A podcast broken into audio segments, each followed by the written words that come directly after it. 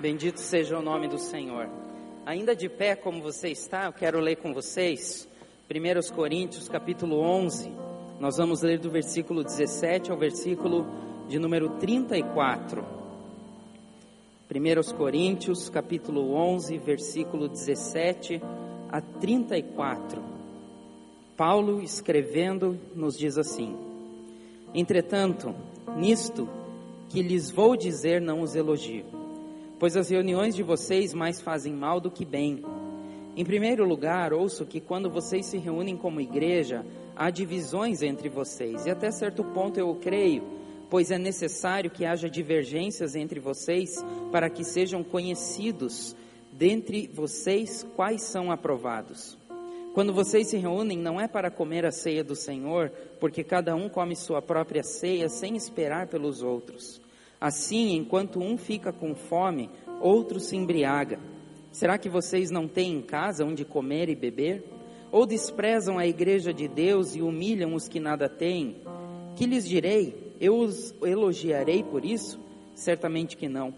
Pois recebi do Senhor o que também lhes entreguei: que o Senhor Jesus, na noite que foi traído, tomou o pão e, tendo dado graças, partiu-o e disse: isto é o meu corpo que é dado em favor de vocês. Façam isso em memória de mim. Da mesma forma, depois da ceia, ele tomou o cálice e disse: Este cálice é a nova aliança no meu sangue. Façam isso sempre que o beberem em memória de mim.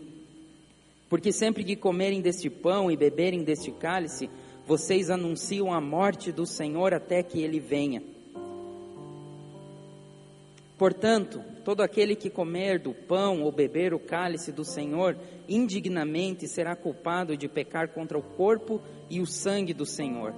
Examine-se cada um a si mesmo, e então coma do pão e beba do cálice. Pois quem come e bebe sem discernir o corpo do Senhor, come e bebe para sua própria condenação. Por isso há entre vocês muitos fracos e doentes e vários que já dormiram.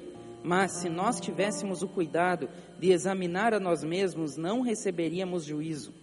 Quando, porém, somos julgados pelo Senhor, estamos sendo disciplinados para que não sejamos condenados com o mundo. Portanto, meus irmãos, quando vocês se reunirem para comer, esperem uns pelos outros. Se alguém estiver com fome, coma em casa, para que, quando vocês se reunirem, isso não resulte em condenação. Quanto ao mais, quando eu lhes for darei outras instruções. Vamos orar a Deus. Coloca o seu coração diante de Deus. Pergunta para Deus qual é a palavra específica que Deus tem para falar ao seu coração essa noite. E que o Senhor vai estar dirigindo algo bem específico, uma palavra de consolação, de exortação, de ânimo, para trazer uma nova bênção ao seu coração. Fale com Deus e vamos orar. Pai querido, muito obrigado pela tua salvação. Muito obrigado porque um dia o Senhor morreu na cruz do Calvário por nós. Muito obrigado porque somos o alvo do teu grande amor. E Senhor, nessa hora nós desejamos ouvir a tua voz. Nós desejamos experimentar aquilo que homem algum é capaz de produzir, que somente o teu espírito pode fazer em nós que é tocar o nosso coração com a tua palavra. Dá-nos, Deus, uma palavra de ânimo, de consolo, de transformação, de desafio, que cada pessoa aqui que entrou essa noite possa ser impactado pela tua palavra e possa sair diferente de como entrou, pela ação do teu espírito e para a glória do teu nome. Em nome de Jesus oramos. Amém. Você pode se assentar, irmão. O apóstolo Paulo escreveu aos Coríntios, e nesse texto ele quer lembrar aqueles irmãos do verdadeiro sentido da ceia do Senhor. Paulo foi o fundador daquela igreja, e ele tinha, quando fundou aquela igreja, instituído uma cerimônia no culto que fazia com que as pessoas, quando se achegavam à igreja, elas trouxessem uma refeição. E naquele momento do culto, de adoração, de estudo da palavra, eles também partilhavam do pão, eles lanchavam junto, eles passavam um tempo juntos comendo. E naquele momento existia também a celebração da ceia do Senhor. Mas acontece que alguns anos depois que Paulo instituiu esse jeito dos coríntios cultuarem, ele vai descobrir por intermédio de Epáfras que aquela refeição que era realizada como ceia do Senhor no meio do culto da celebração da igreja estava sendo totalmente deturpada do valor e do significado que ele tinha instituído. E ele ficou muito chateado com aquilo e tratou logo de repreender aqueles irmãos dessa prática errada que estava causando muitos problemas. Principalmente os problemas estavam se dando entre os irmãos que eram mais ricos e os irmãos que eram mais pobres da igreja. Nós temos duas hipóteses para entender melhor essa refeição que era, que era celebrada a ceia que Paulo instituiu. A primeira acontecia assim: os ricos que tinham uma casa maior, eles cediam a casa para que a igreja se reunisse e celebrasse ao Senhor. Só que aí aqueles irmãos que tinham um maior poder aquisitivo, eles faziam um momento de ceia antes dos irmãos mais pobres. E depois que os irmãos mais pobres terminavam os seus trabalhos, muitos deles eram camponeses, e quando eles chegavam do seu trabalho para a igreja, na casa daqueles irmãos mais ricos, a hora da ceia, a hora da comida boa, a hora da fartura já tinha acabado. E aquilo estava causando um, des, des, um desnivelamento social entre os irmãos. E aquilo estava deixando o apóstolo Paulo muito chateado.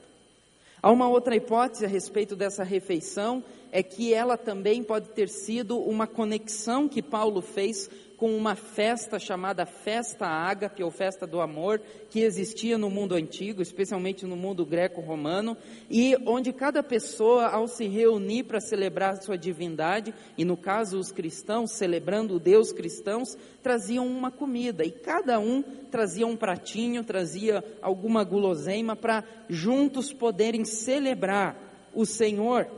No entanto, o que acontecia era que os irmãos mais pobres estavam sendo deixados de lado das comidas que os irmãos mais ricos traziam. Então o irmão mais rico trazia um churrasco, uma picanha, ele trazia um, um panetone, e o irmão mais pobre não tinha nada o que trazer. Talvez ele trazia uma batata, e quando muito ele trazia um jarro de água. E aí os irmãos pobres ficavam de um lado, comendo da, da, da fartura, né? Fartura não é aquilo, né? Além aqui está fartando tudo mesmo. Eles celebravam da fartura, não tinha nada, e os irmãos mais ricos celebravam aquilo que eles tinham trazido. A gente não sabe qual dessas hipóteses é a que Paulo está se referindo. A verdade é que no momento da ceia do Senhor, eles tinham causado problemas. Eles tinham deixado de celebrar a ceia que era única e exclusivamente do Senhor e passaram a celebrar um tipo de ceia carnal, hipócrita e egoísta. E meus irmãos, isso infelizmente pode acontecer com a gente.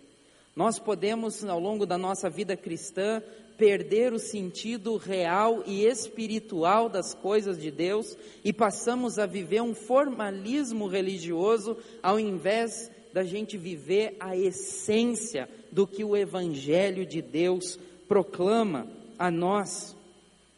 Nós temos o perigo de viver uma vida cristã que é meramente uma vida estética, uma vida baseada na aparência e na liturgia, mas que carece de testemunho, de essência, de conteúdo. E isso estava acontecendo com aqueles irmãos, e a ceia foi um dos sintomas desse tipo de vida que foi perdendo o sentido real. E aí Paulo vai falar a respeito de que a ceia tinha que ter um seu sentido absorvido por aqueles irmãos, muito mais do que comer ou beber ou jantar, a ceia era do Senhor e eles não tinham valorizado o verdadeiro e senti, o sentido dela. E nós nessa noite vamos logo mais celebrar a ceia do Senhor.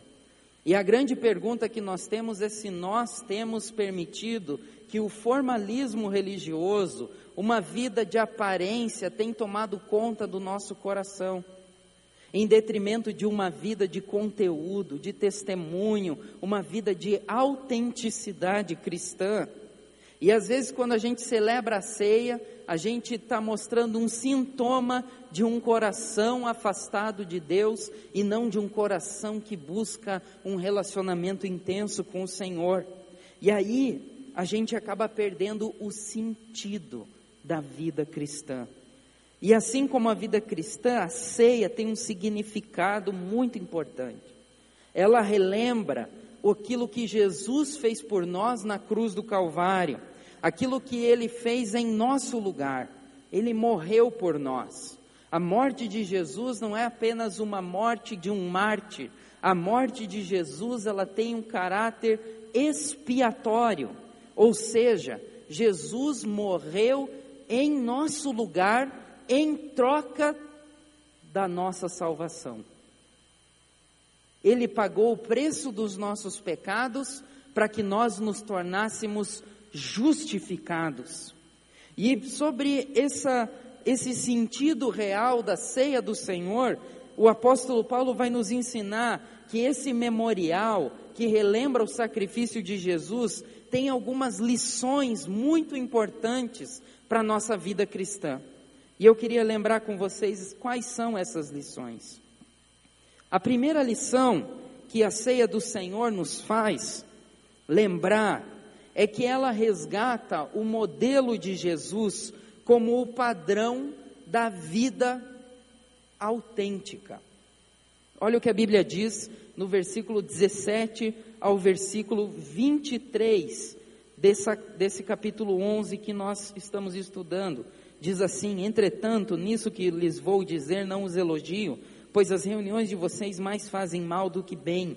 Em primeiro lugar, ouço que quando vocês se reúnem como igreja, há divisões entre vocês, e até certo ponto eu creio, pois é necessário que haja divergências entre vocês, para que sejam conhecidos quais dentre vocês são aprovados. Quando vocês se reúnem, não é para comer a ceia do Senhor, porque cada um come sua própria ceia sem esperar pelos outros. Assim, enquanto um fica com fome, outro se embriaga. Será que vocês não têm casa onde comer e beber? Ou desprezam a igreja de Deus e humilham os que nada têm? Que lhes direi? Eu os elogiarei por isso? Certamente que não, pois recebi do Senhor o que também lhes entreguei. Que o Senhor Jesus, na noite em que foi traído, tomou o pão e, tendo dado graças, partiu e disse: Isso é o meu corpo que é dado em favor de vocês, façam isso em memória de mim. Segundo o apóstolo Paulo, a reunião dos cristãos de Corinto era um grande problema. Eles não tinham nada que ser elogiados. Aquelas reuniões faziam muito mais mal do que bem. E a ceia do Senhor, que era para ser um motivo de, de, celebração, de festividade, se tornou uma bagunça e se tornou um ambiente de discórdia entre os irmãos. Paulo vai dar duas palavras negativas para descrever a postura daqueles irmãos de Corinto. A primeira palavra que ele vai dar é para a igreja como um todo, é uma palavra geral. Ele vai dizer que a igreja estava desprezando o Senhor. E é uma palavra muito forte no original, porque está falando de um total desinteresse pelas coisas de Deus, pela igreja de Deus e os ministros de Deus. E é uma palavra específica que Paulo dirige para os irmãos mais ricos. E ele diz que aqueles irmãos estavam humilhando os mais pobres. E essa palavra humilhar no contexto tem a ver com confundir, envergonhar, levar vantagem sobre. Os irmãos estavam levando vantagem sobre outros irmãos. E a ceia que deveria ser o ritual cristão que ensinaria a respeito da unidade, a respeito dessa bênção que é estar debaixo da mesma presença de Deus, estar aliado pelo mesmo sangue de Cristo, estava na verdade se transformando num, num ritual de discórdia, de briga e de guerra entre eles. Um estilo de vida cristão tinha sido substituído por eles por um estilo de vida glutão e totalmente desinteressado. Eles careciam de transformação. Transformação que só Jesus podia trazer.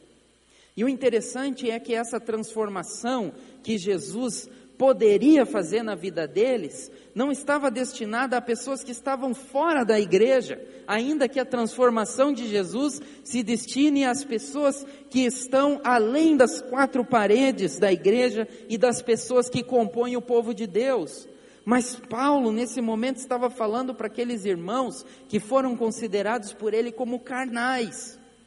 E aqueles irmãos, ainda que na igreja, necessitavam de transformação e alguns até de conversão. Pode ser que muitos de nós que estamos aqui, e talvez até viemos preparados para celebrar a ceia do Senhor, precisemos de uma constante transformação que torne evidente o poder da cruz de Cristo em nós, muito mais do que o formalismo religioso e muito mais do que qualquer outro tipo de vida possa trazer. É muito interessante a história de um juiz, um juiz que vivia na Inglaterra muito tempo atrás. Ele estava celebrando a ceia do Senhor na igreja, era um juiz muito famoso. E quando o pastor estava entregando os elementos da ceia, ele, se, ele reparou que ao lado daquele juiz estava uma pessoa que havia sido assassino. E que há alguns anos atrás fora aquele juiz que estava ao seu lado partilhando da ceia do Senhor que havia dado a condenação daquele assassino. E por causa do juiz e por causa dos seus pecados, aquele assassino tinha ficado mais de sete anos na cadeia. E agora eles estavam ali juntos, partilhando do pão e do cálice em memória ao sacrifício que Jesus tinha feito por eles. E aí, no final do culto, o pastor caminhando com o juiz, ele perguntou: Senhor juiz, o senhor viu quem estava do seu lado quando a gente estava partilhando da ceia? E o juiz viu. Disse: Vi, com certeza, era aquele assassino que eu sentenciei alguns anos atrás. Veja como a graça de Deus é maravilhosa na vida do pecador. E aí aquele pastor perguntou assim: É, realmente a graça de Deus é maravilhosa. E o que, que o senhor está querendo dizer com isso? E aí o, pastor, o, o juiz disse: Olha, meu é, pastor, a quem o senhor acha que eu estou me referindo quando eu falei da graça de Deus e da graça sobre o pecador? E aí o pastor falou: É evidente que sobre o assassino, que agora, por causa do sacrifício de Cristo e da vida de Deus nele, não é mais um assassino. E aí o juiz disse assim: Mas não era dele que eu estava me referindo. Eu estava me referindo da minha própria vida, que, tendo uma vida de criação na igreja, tendo uma vida onde pude estudar nas melhores universidades, onde pude me tornar um juiz famoso, onde tenho muitas qualidades, eu precisei entender que o pecador era eu. E que tanto eu quanto esse que matou ambos somos pecadores, e que o pecado dele não é maior do que o meu pecado, porque todo o pecado fere a justiça de Deus, fere a santidade de Deus. E aí aquele juiz testemunhou de como ele tinha sido quebrantado por Deus no seu orgulho e tinha sido transformado.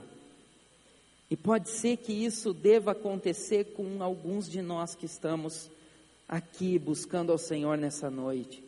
Talvez a gente não tenha matado alguém ou não tenha cometido atrocidades que aos olhos humanos sejam tão terríveis, mas há um tipo de orgulho que vai dentro do nosso coração, que vai nos afastando de Deus paulatinamente, vai nos deixando ensimesmados, egoístas, começamos a não perceber as necessidades dos, do, dos, dos outros, começamos a nos vangloriar dos nossos feitos e esquecemos que também precisamos de transformação.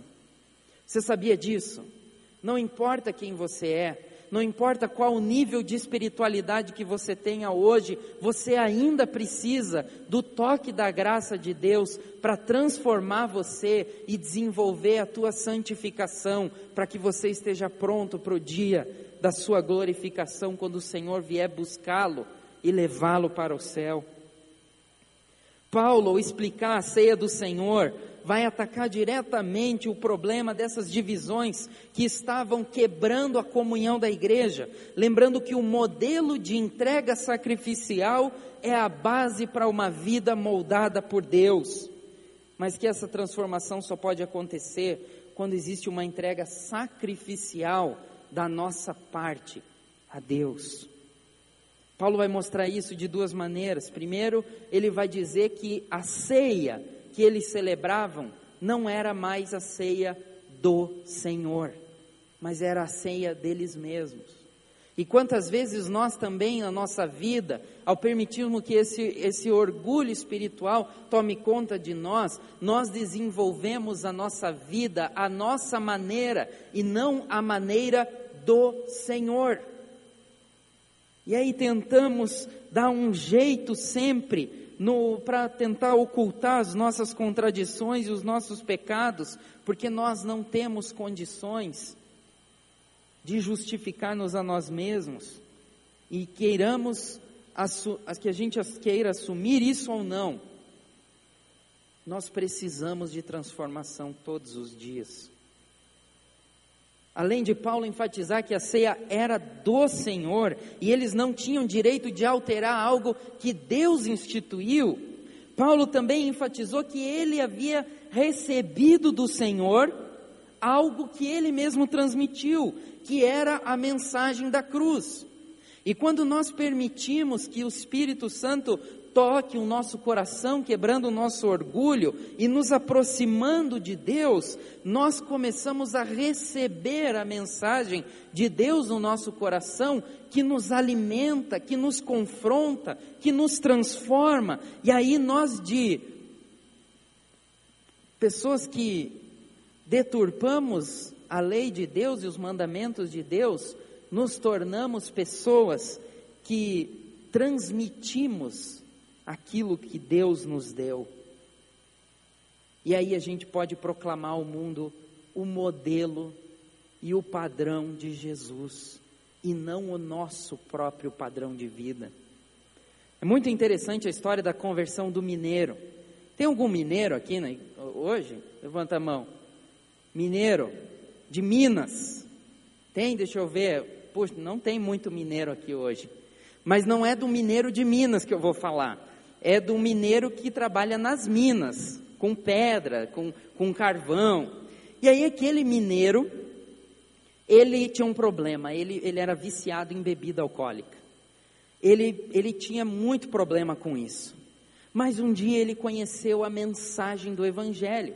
E a mensagem do Evangelho é simples: o Senhor Jesus, vindo em carne, morreu na cruz por você, e pelo seu sangue, pelo seu corpo, ele, ele abriu as portas da comunhão com o Pai, e agora você pode ter paz com Deus, e você pode ser restaurado para a presença de Deus e a glória de Deus. Essa é a mensagem do Evangelho. Ele creu em Jesus Cristo, foi transformado. Mas os amigos dele, os outros mineiros, ficavam tirando sarro dele, dizendo: Que negócio é esse? Você era um bêbado, era uma pessoa totalmente é, é, boêmio. Como é que você pode agora estar tá indo para a igreja? Ele falou: Pois é, né? Isso acontece com quem conhece a Jesus. E ele dizia: Mas você acredita mesmo naquela história que Jesus transformou água em vinho? E aí ele disse: Olha, se Jesus transformou água em vinho, eu não sei. Eu sei que na minha casa ele transformou cachaça em comida na mesa. Porque Deus opera milagres quando um coração é capaz de dizer sim para a mensagem do Evangelho e Ele trabalha a nossa vida. Como é que a gente pode viver uma vida diferenciada que testemunha um padrão de Jesus para a sociedade, para todas as pessoas? A gente pode viver uma vida restaurada.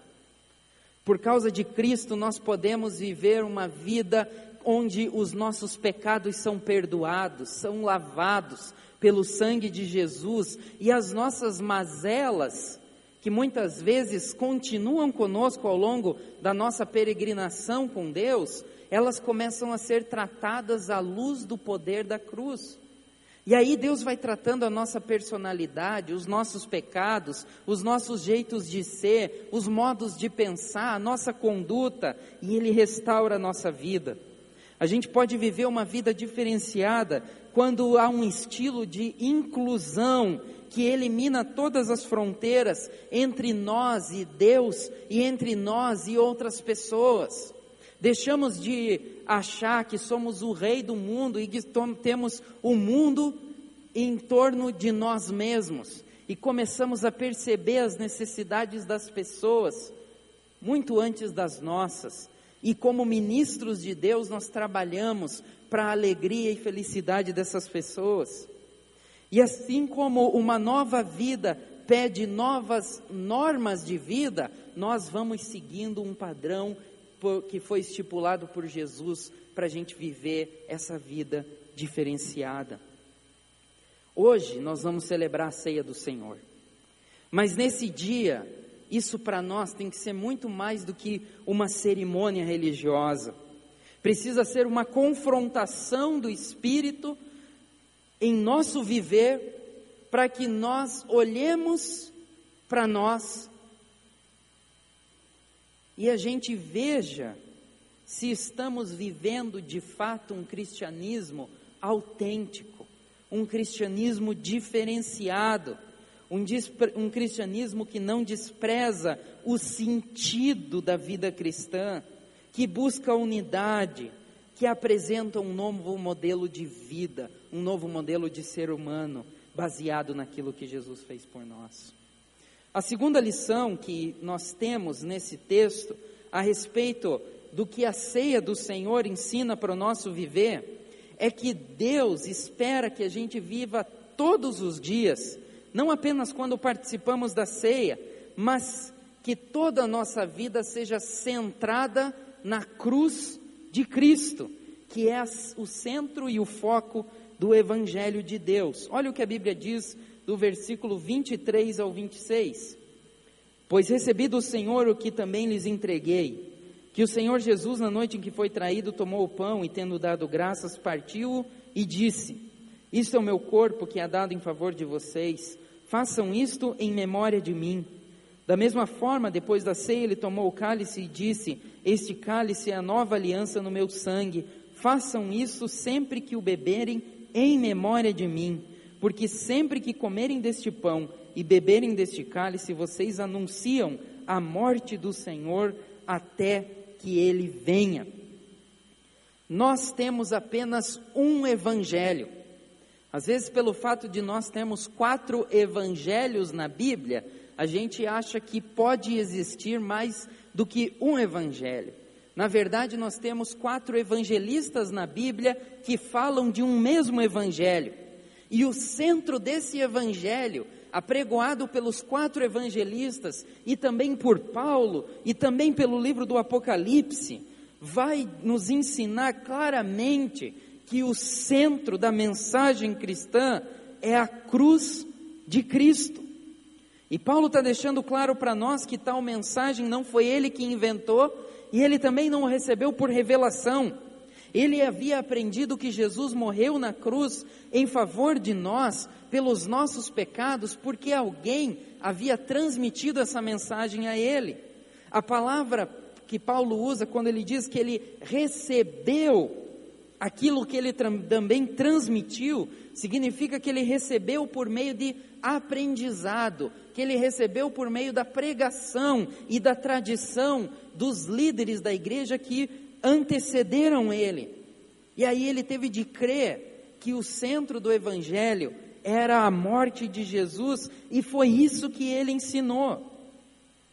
Esse evento histórico da morte do Senhor é algo tão importante que o próprio Senhor Jesus definiu que deveria ser lembrado por todos os cristãos de todos os tempos, até que ele venha pela segunda vez nos buscar, isso seja feito continuamente por nós. E que por meio de um, de um ritual dramático, por meio de uma pregação dramatizada, o centro da mensagem cristã pudesse ser apregoado em todos os rincões da terra e por todas as comunidades que é, têm Jesus como Senhor e Salvador das suas vidas. Por duas vezes Jesus vai repetir que a ceia deveria ser feita em memória de mim. E nós celebramos a ceia em memória do que Jesus fez por nós. A palavra grega para memória é anamnesin, de onde temos a palavra anamnesis, que significa considerar, refletir, ter em mente, mencionar, lembrar, fazer um sinal memorial, proclamar o que se sabe, crer ou lembrar-se de Jesus. A ceia memorial é uma celebração que relembra o que Deus fez por nós quando Jesus foi pregado na cruz para salvar pecadores como você e eu de uma morte terrível e de um inferno muito mais horrível. O pão simboliza o corpo de Jesus e o cálice representa o sangue de Jesus, que é a nova aliança de Deus com o povo de Deus. Na ceia, o pão não se transforma em corpo de Jesus e nem o cálice se transforma no sangue de Jesus de um modo literal, mas os elementos simbolizam algo que devemos recordar e viver dentro do nosso coração todos os dias da nossa vida. Porque a mensagem que a ceia transmite é a mensagem do nosso viver, é a mensagem da razão da nossa fé e do final da nossa fé, que Cristo veio em carne, que ele morreu uma morte de cruciante dor para salvar a mim e a você. E essa confusão sobre o sentido da ceia do Senhor não é de hoje. Antigamente, ah, os romanos, eles acreditavam que quando os cristãos se reuniam para celebrar a ceia, eles exerciam um ato de canibalismo. Foi encontrado algumas, algumas inscrições romanas antigas, onde os romanos criticam os cristãos que nas suas celebrações escondidas e secretas comem a carne e bebem um sangue de um burro chamado Crispo. E aí na inscrição tem um desenho de um jeguezinho. Eles não entendiam como é que um Deus a divindade, o ser todo-poderoso, pudesse caber na forma humana e morrer pelos pecadores. Para eles aquilo era loucura. Assim como a cruz era loucura também para o apóstolo Paulo, o apóstolo Paulo teve muita dificuldade antes da sua conversão de conciliar como um Deus grandioso um Deus que tinha um poder de se auto-revelar a nós pelos profetas, pelas escrituras sagradas dos hebreus, Deus tinha se revelado pelos antigos antepassados dos judeus, como esse Deus grandioso, poderoso, controlador da história, poderia ter morrido numa cruz. E aí no Deuteronômio, Paulo sabia muito bem disso, a, a, a, Bíblia vai dizer que aquele que morre no madeiro é maldito diante aos olhos de Deus. Ele não podia entender essa contradição, essa contradição que era, é, ela, ela acontece na mente dos seres humanos, que não conseguem enxergar que o amor de Deus por nós é tão grande, a ponto de Deus fazer loucuras na nossa concepção para nos salvar. E aí, quando Paulo entendeu que ele tinha sido alcançado pela graça de Deus mediante a cruz de Cristo, ele fez com que o centro da sua pregação e mensagem fosse a cruz de Cristo. E ele vai dizer isso em 1 Coríntios capítulo 1, versículo 18 a 25. Ele vai dizer: "Pois a mensagem da cruz é loucura para os que estão perecendo, mas para nós que estamos sendo salvos é o poder de Deus. Pois está escrito: Destruirei a sabedoria dos sábios e rejeitarei a inteligência dos inteligentes. Onde está o sábio? Onde está o erudito? Onde está o questionador desta era? Acaso não tornou Deus louca a sabedoria deste mundo? Visto que na sabedoria de Deus o mundo não o conheceu por meio da sabedoria humana, agradou a Deus salvar aqueles que creem por meio da loucura da pregação.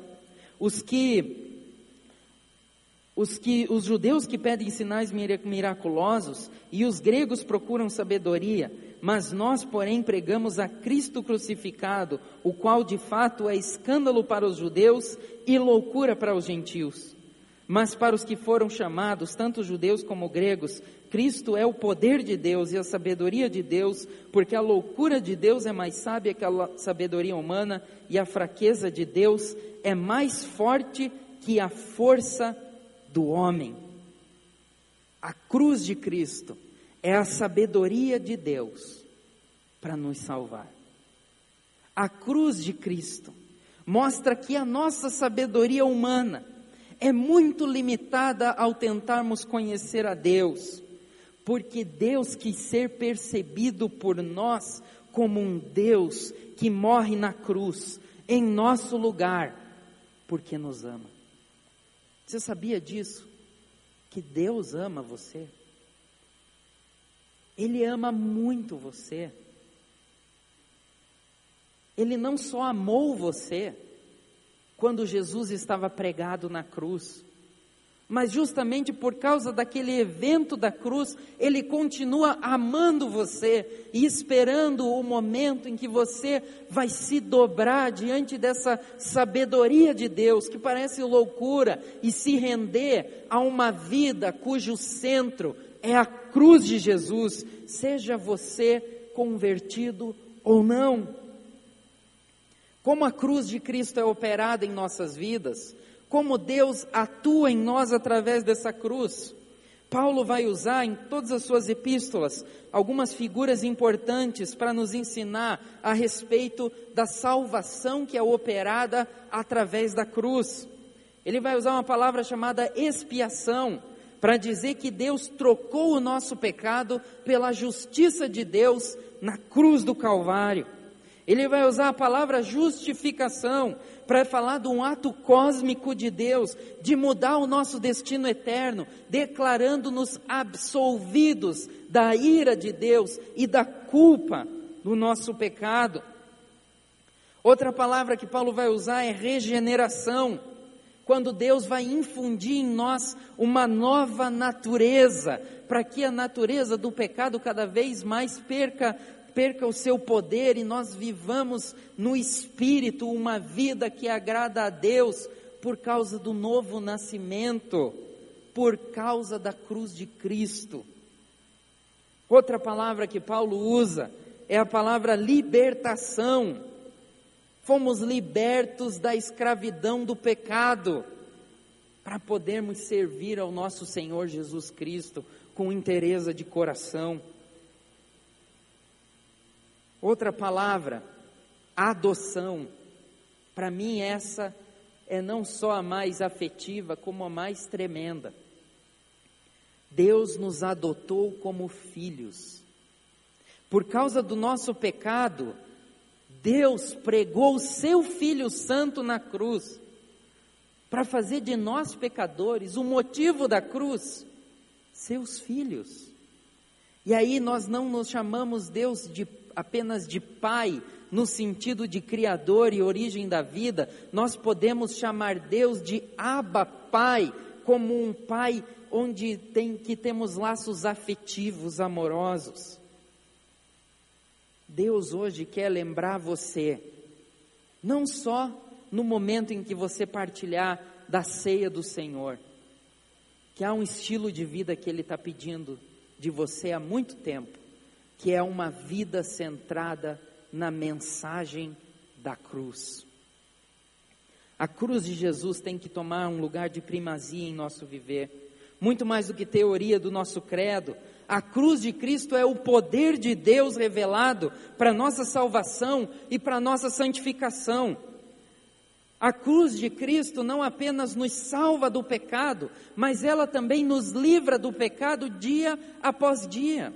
E quantos de nós estamos tentando nos libertar de pecados cotidianos com nossas próprias forças, sem nos, nos é, de, encontrarmos com Deus mediante o poder da Sua cruz, sem nos reclinarmos debaixo da cruz de Cristo para confessar os nossos pecados em verdadeiro arrependimento, buscando uma transformação que só Cristo pode dar? Quando nós vivemos debaixo da cruz de Cristo, nós começamos a viver de um modo moldado por Deus, moldado pela essência da cruz, uma vida cruciforme, uma vida cujo formato é definido pela cruz. Começamos a demonstrar ódio pelo pecado, porque o pecado matou o nosso Senhor na cruz começamos a confessar os nossos erros cotidianos, não apenas como parte da liturgia da fé num dia de ceia, mas nos debruçamos na presença de Deus em busca de perdão, em busca de cuidado para as nossas feridas. E começamos a experimentar o verdadeiro arrependimento. Arrependimento não é só o quebrantamento. Existe um engano hoje que o quebrantamento é confundido com arrependimento. O quebrantamento é uma das etapas do arrependimento. Chorar, ficar contrito por causa do seu pecado, sem dúvida faz parte de um coração arrependido, mas não é o chamado do Evangelho. Jesus não nos chamou para quebrantar-nos apenas, Jesus chamou-nos para arrependermos e crermos no Evangelho não só no dia da conversão, mas todos os dias da nossa vida, para termos esse molde cruciforme. Quando vivemos arrependimento, nos predispomos a rejeitar o mundanismo. Quantos de nós somos atraídos por aquilo que não condiz com a vida de um seguidor de Jesus? Você sabia que é tudo aquilo que o seu olho vê e o seu coração deseja vai atrair a sua atenção? E o apóstolo João vai dizer muito isso, muito bem isso, que a gente tem que ter tomado, tomar muito cuidado com a cobiça dos olhos, com a cobiça da carne. E aí, Jesus quer nos lembrar que nos chamou para uma vida diferente. E infelizmente foi isso que a comunidade de Corinto havia perdido. Mais do que alterar um ritual que Paulo tinha estabelecido, eles perderam de vista a centralidade da cruz. E você? A cruz de Cristo é o ponto central do seu viver? A cruz de Cristo é a base das motivações que definem a sua conduta? Uma conduta de entrega, de submissão, de perdão, de inclusão. É a cruz de Cristo que define para você uma vida cruciforme, ou é um mundo que define para você o tipo de vida que você tem vivido. E quando a gente comemora a ceia do Senhor, a gente não está apenas pedindo uma decisão do coração daquele que está em pecado na hora da ceia, mas a partir da ceia, para todos os dias da sua vida, você deve viver uma vida de intenso relacionamento com Deus, ao ponto de que esse relacionamento molde o seu viver e lhe dê uma vida cruciforme. A terceira lição que esse texto nos ensina a respeito da ceia do Senhor e de como devemos levá-la ao nosso cotidiano, é que temos que realizar um constante exame ao longo da nossa vida cristã. Olha o que Paulo diz nos versículos 27 a 32. Ele vai dizer assim: Portanto, todo aquele que comer o pão ou beber o cálice do Senhor indignamente será culpado de pecar contra o corpo e o sangue do Senhor. Examine-se cada um a si mesmo, e então coma do pão e beba do cálice. Pois quem come e bebe, sem discernir o corpo do Senhor, come e bebe para sua própria condenação. Por isso há entre vocês muitos fracos e doentes, e vários que já dormiram. Mas se nós tivéssemos o cuidado de examinar a nós mesmos, não receberíamos juízo. Quando, porém, somos julgados pelo Senhor, estamos sendo disciplinados para que não sejamos condenados com o mundo. Paulo ele vai definir os fundamentos do verdadeiro significado da ceia do Senhor. Em primeiro lugar, ele vai dizer que a morte do Senhor, ela é substitutiva. E que essa entrega do Senhor nos serve como modelo de vida cristã. Em segundo lugar, Paulo vai dizer que como a mensagem central do evangelho é a cruz de Cristo, tal mensagem deve ser experimentada no nosso cotidiano, moldando os nossos valores. Mas agora, nos versículos 27 a 32, ele aplica o que ele queria transmitir aos coríntios em forma de advertência e exortação. Em primeiro lugar, ele vai dizer que eles deveriam participar da ceia com muito cuidado, porque havia o perigo de participar dela indignamente. Indignamente pode significar não dando o seu devido valor. Participar da ceia indignamente é muito mais do que você ter cometido um erro e na hora da ceia você dizer para o diácono: Não, não, senhor diácono, muito obrigado, eu não aceito a ceia hoje porque eu cometi um pecado, eu falei um palavrão hoje. É muito mais do que isso. É não entender que o sangue de Jesus, que foi vertido na cruz do Calvário, num fatídico dia da história da humanidade em que Deus foi crucificado, não é capaz de perdoar os seus pecados, para que você celebre e entre nessa comunhão. É não entender que a ceia é mais do que um formalismo ou uma praxe de uma religião cristã, mas ela é uma pregação que nos rememora a grande atitude de Deus em nos salvar e nos trazer reconciliação com o Pai. E às vezes a gente não percebe que estamos comendo e partilhando da ceia simplesmente como um ritual sem entender o seu verdadeiro sentido. Um outro comentarista vai dizer que indignamente, partilhar da ceia de um modo indigno, pode ter o sentido de irreverente e egocêntrico.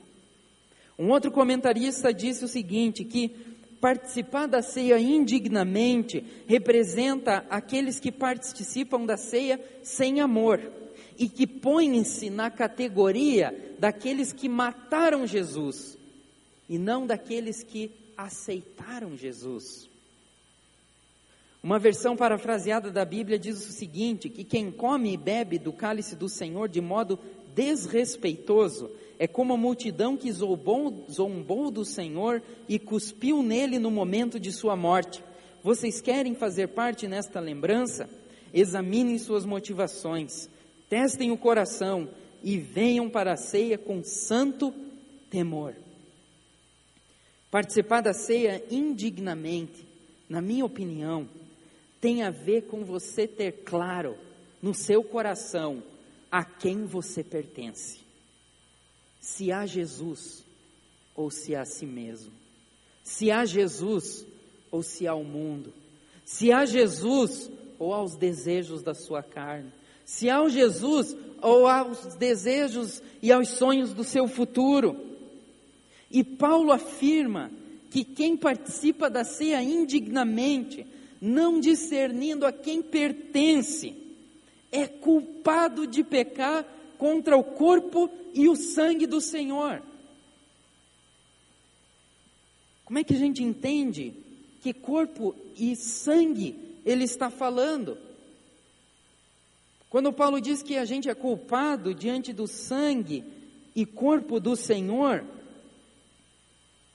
quando comemos e partilhamos da ceia de um modo irreverente, de um modo sem sentido, ele está dizendo que quando nós estamos fazendo diferença entre irmãos, quando nós valorizamos muito mais aqueles irmãos que convêm aos nossos próprios benefícios. E aí você olha para o seu lado na hora da ceia, e aí você, e esse irmão aqui não é o que eu gosto. Esse irmão aqui do meu lado não é o que eu queria que tivesse aqui na hora da ceia. E aí, se o Paulinho pede para trocar o cálice na hora da celebração, ainda você fica ali sofrendo, porque você não queria trocar o cálice com aquele irmão, você faz distinção de uma pessoa, seja pela sua classe social, pela sua cor, pelo seu gênero, e aí você começa a definir o tipo de vida cristã que você quer mesmo definir, e não a que Deus definiu para você. E aí você está pecando contra a igreja do Senhor. Uma outra interpretação para corpo e sangue do Senhor é que Paulo está se referindo literalmente à comunhão com Cristo. E quando você come do pão e bebe do cálice da ceia, indignamente você está desrespeitando aquilo que Cristo fez por você. É muito sério isso, meus irmãos. E Deus se preocupou tanto com, com essa mensagem, que Ele fez com que a ceia fosse uma pregação dramatizada, para que aquelas pessoas que estejam, estão presentes no culto fossem confrontadas com a mensagem da cruz, independente do que fosse tratado naquela celebração, e que só a ceia por si só pudesse ter o poder de confrontar o pecador, de confrontar você para uma vida de integridade e seriedade com Deus. Esse ano que passou, eu tive uma experiência muito, muito agradável de ministrar a ceia, os primeiros domingos do, do mês, para as crianças. Então, domingo de manhã e de noite, eu estava lá com as crianças ministrando a ceia. E é muito legal que lá a gente pede que as crianças venham à frente, as crianças que são batizadas e vão participar da ceia, venham à frente, e muitas crianças ficam sentadas. E aí eu explico para elas o seguinte, ó, vocês que estão aqui de pé participando da ceia, vocês estão fazendo isso porque vocês tomaram a decisão e um compromisso com Deus muito sério. E esse compromisso precisa ser nutrido dia após dia. E o pãozinho significa que você precisa de alimento espiritual todo dia. E o cálice significa que você precisa buscar a graça de Deus em forma de perdão, de restauração, de consolação, todos os dias. Assim como nós também, irmãos. Quando daqui a pouco você receber um pãozinho e o cálice, esse pãozinho e esse cálice vão estar pregando para você que já se comprometeu com Cristo, que está sendo desafiado a viver uma vida cruciforme, a manter e nutrir a sua vida espiritual, custe o que custar. E que aquele pãozinho que representa o corpo de Jesus que foi partido, também ilustra a necessidade que você tem de alimentar-se espiritualmente todos os dias da sua vida. E que não dá para deixar passar nenhum dia do seu viver sem que Cristo tenha sido o seu alimento. Quando você pegar aquele cálicezinho, a pregação que está embutida nele é para dizer que Deus restaurou a sua comunhão com Ele por meio do sangue de Jesus, mas que você precisa, como uma pessoa que foi justificada por Deus, que nasceu de novo no Espírito, precisa crescer em santificação. E só o sangue de Jesus pode limpá-lo dos seus pecados cotidianos e transformá-los para que você apresente dia após dia um novo modelo de vida. E é isso que eu falo para aquelas crianças que recebem a ceia. Mas fica aquelas crianças sentadas que não recebem. E aí tem uma mensagem para elas também. Porque a ceia, quando ela é partilhada, aqueles que não recebem devem também se sentir confrontados com a pregação da cruz, a ponto de tomar radicalmente e urgentemente uma decisão ao lado do Senhor Jesus. Porque há um julgamento de Deus que está vindo. E é todo aquele que não estiver lavado pelo sangue do Cordeiro, infelizmente, perecerá no lago de fogo e enxofre, o inferno que foi preparado para o diabo e para os demônios. E sem o sangue de Jesus nos lavando, nos justificando, o único lugar e o único destino da alma humana é o inferno. E aí, quando você não recebe o pãozinho e o cálice, Deus está dizendo para você: é hora de assumir um compromisso com a cruz. Cristo já se comprometeu com você, dando a sua vida. Agora é hora de você entregar a sua vida para Ele. Quando você não recebe a ceia, não é hora de sair do culto. Não é hora de você conversar com a pessoa do lado. É hora de você refletir a respeito da sua própria vida espiritual. E se você um dia vai ter coragem de assumir um pacto de carne e sangue, assim como Cristo fez com você. E aí eu falo isso para as crianças na hora da ceia, eu digo, você precisa assumir o compromisso com Cristo. Você precisa assumir o seu discipulado. Você precisa se batizar. Você precisa entender que Jesus morreu por você e que isso é mais do que liturgia, isso exige uma transformação. E de fato a cruz opera essa transformação em nós. O fato de alguns coríntios participarem da ceia indignamente gerava com que houvesse um autoexame da parte dos irmãos para que não caíssem sob o juízo de Deus. E Paulo vai dizer, por isso, examine-se a si mesmo. Examinar-se a si mesmo pede que estejamos é, atentos à nossa própria vida espiritual e não sejamos pegos de surpresa pelas tentações, pelo mundo, pelo diabo e nos tornemos indignos da cruz do Senhor Jesus. Foi feito um estudo muitos anos atrás a respeito de qual jogador de tênis tinha mais sucesso nas suas raquetadas. E aí eles pegaram um jogador que era muito focado no alvo. E ele olhava para o alvo, seus olhos, como olhos de lince, focavam o alvo e ele atirava e dava a requetada na bola. E o outro jogador era aquele que olhava o alvo, mas após olhar o alvo, ele percebia os seus próprios movimentos e em como ele trabalhava o seu próprio corpo, a sua respiração, o seu braço, a sua perna, para dar a raquetada. E o resultado dessa pesquisa mostrou que aquele que olhava para os seus próprios movimentos, concomitantemente olhava para o alvo, tinha muito mais sucesso do que aquele que olhava apenas para o alvo. O nosso alvo de vida é Jesus, o nosso modelo de vida é o Senhor. Mas a ceia nos lembra que não só na hora da ceia, mas por muitas vezes na nossa vida, a gente tem que olhar para os nossos movimentos, para que a gente possa ter mais chances de sucesso e não incorrer no erro de cair na tentação do diabo e se tornar indigno não da ceia, da cruz de Cristo, que a ceia anuncia. Não deixe acontecer isso com você. Que o Senhor nessa noite o ajude a sondar áreas do seu coração que precisam ser trabalhadas. Que você não seja aquelas pessoas duras de coração que resistem contra Deus e que carecem ser submissas a Deus.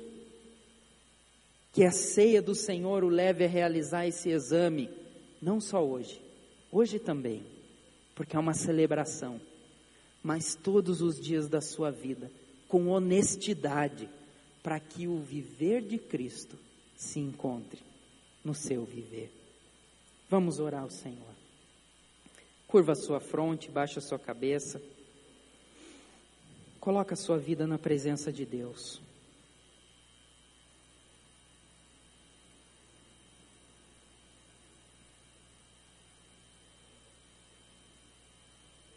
Esse é o tempo de você examinar-se a si mesmo.